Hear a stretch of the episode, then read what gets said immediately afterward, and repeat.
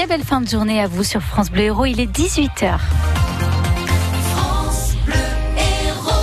Tout de suite l'essentiel de l'actualité. Toujours pas de nouvelles du petit Téméry, Sophie Echen. Ce garçon de 9 ans a disparu depuis hier soir à Aigues-Vives, dans le Gard. Il a échappé à la vigilance de ses parents et aurait quitté son domicile en pyjama, pieds nus. Emery est autiste, ne parle pas et n'a aucun repère. Sa maison se trouve près d'un lac où les recherches se concentraient aujourd'hui. Une soixantaine de gendarmes, des plongeurs, un hélicoptère et une brigade cynophile ont quadrillé la zone.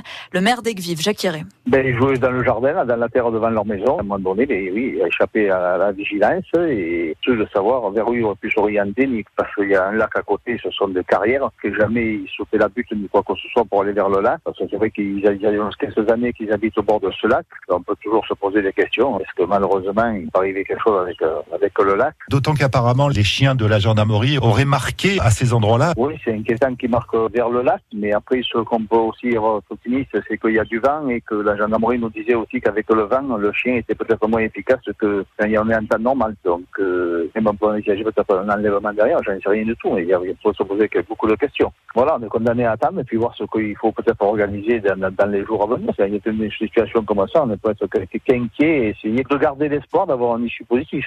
Si vous avez quelconque information, veuillez contacter la gendarmerie de Vauvert au 04 66 73 15 20 04 66 73 15 20. Dans le Biterrois, l'enquête se poursuit pour retrouver l'auteur du coup de feu contre un pêcheur hier à Cazoul-les-Béziers. Il est activement recherché par l'ensemble des brigades de gendarmerie. Hier après-midi et sans aucune raison spécifique, il a tiré sur un jeune homme qui pêchait au bord de l'étang de Savignac avant de s'enfuir au volant d'une fourgonnette volée. Il s'agirait de l'acte d'un déséquilibré. La victime, un pompier volontaire de 28 ans, a reçu une balle qui l'a touché dans le cou avant de ressortir au niveau de la joue. Il a été transporté au centre hospitalier La Péronie à Montpellier au service d'urgence. Ses jours ne sont pas en danger. Le procès de Patrick et Isabelle Balkany ne sera pas renvoyé. La justice a rejeté la demande des avocats des deux époux qui estimaient que le procès que le procès ne pouvait pas avoir lieu en l'absence d'Isabelle Balkany. Elle est toujours hospitalisée après sa tentative de suicide le 1er mai dernier.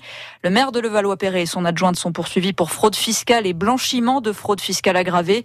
Ils sont soupçonnés d'avoir caché un patrimoine d'au moins 13 millions d'euros au fisc. Ils risquent 10 ans de prison.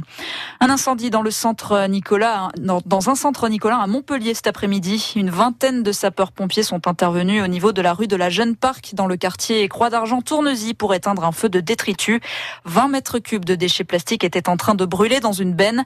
L'incendie s'est déclaré à l'extérieur des bâtiments de l'entreprise. Il n'y a pas eu d'évacuation. Air France confirme sa volonté de supprimer 465 postes. Aujourd'hui, la direction a présenté son plan de départ volontaire parmi son personnel au sol en France. Air France l'assure, il n'y aura aucun départ contraint. Orly et Marseille seront les escales les plus touchées par ce plan avec 63 suppressions d'emplois chacune.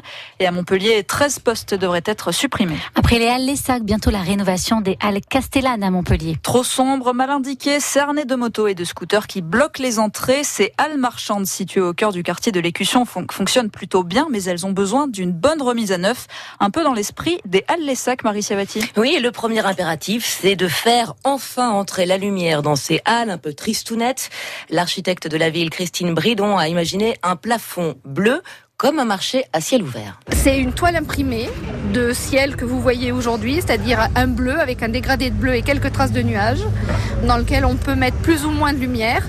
Parce que, en fait, c'est euh, un faux plafond en faux plafond euh, rétroéclairé. Alors j'espère que ça va donner de la légèreté, une sensation de légèreté au-dessus de leur tête. Ça, c'est le principal. Le reste, c'est ce qu'on appelle du gros entretien, c'est-à-dire de euh, repeindre. enfin, ça s'appelle un gros lifting. Voilà. C'est vraiment c'est le ciel rétroéclairé qui fera l'ambiance, j'espère, un peu plus chaleureuse, un peu plus différente. Alors ça, c'est pour l'intérieur. Le deuxième volet du chantier concerne les abords du bâtiment, harmoniser le mobilier urbain, mais surtout dégager tous ces scooters et ces camions de livraison qui encombrent et qui cachent même les entrées. Bientôt, des arbres et de larges bordures tiendront ces véhicules à distance. Le stationnement sera d'ailleurs réorganisé. Les motos du côté de la préfecture. Pour les vélos, 45 racks, 12 bornes de vélomag également. Le réaménagement doit être achevé à la fin de l'année. Et coût de l'opération, 1 million d'euros. Les halles resteront fermées tout le mois d'août, le temps des travaux à l'intérieur du bâtiment. En rugby, Xavier Garbajosa sera-t-il l'entraîneur en chef du MHR C'est en tout cas bien parti pour. Le stade Rochelet qui l'entraînait jusqu'à présent vient d'officialiser son départ. Et si tout se passe comme prévu, Xavier Garbajosa devrait arriver à Montpellier pour la saison prochaine.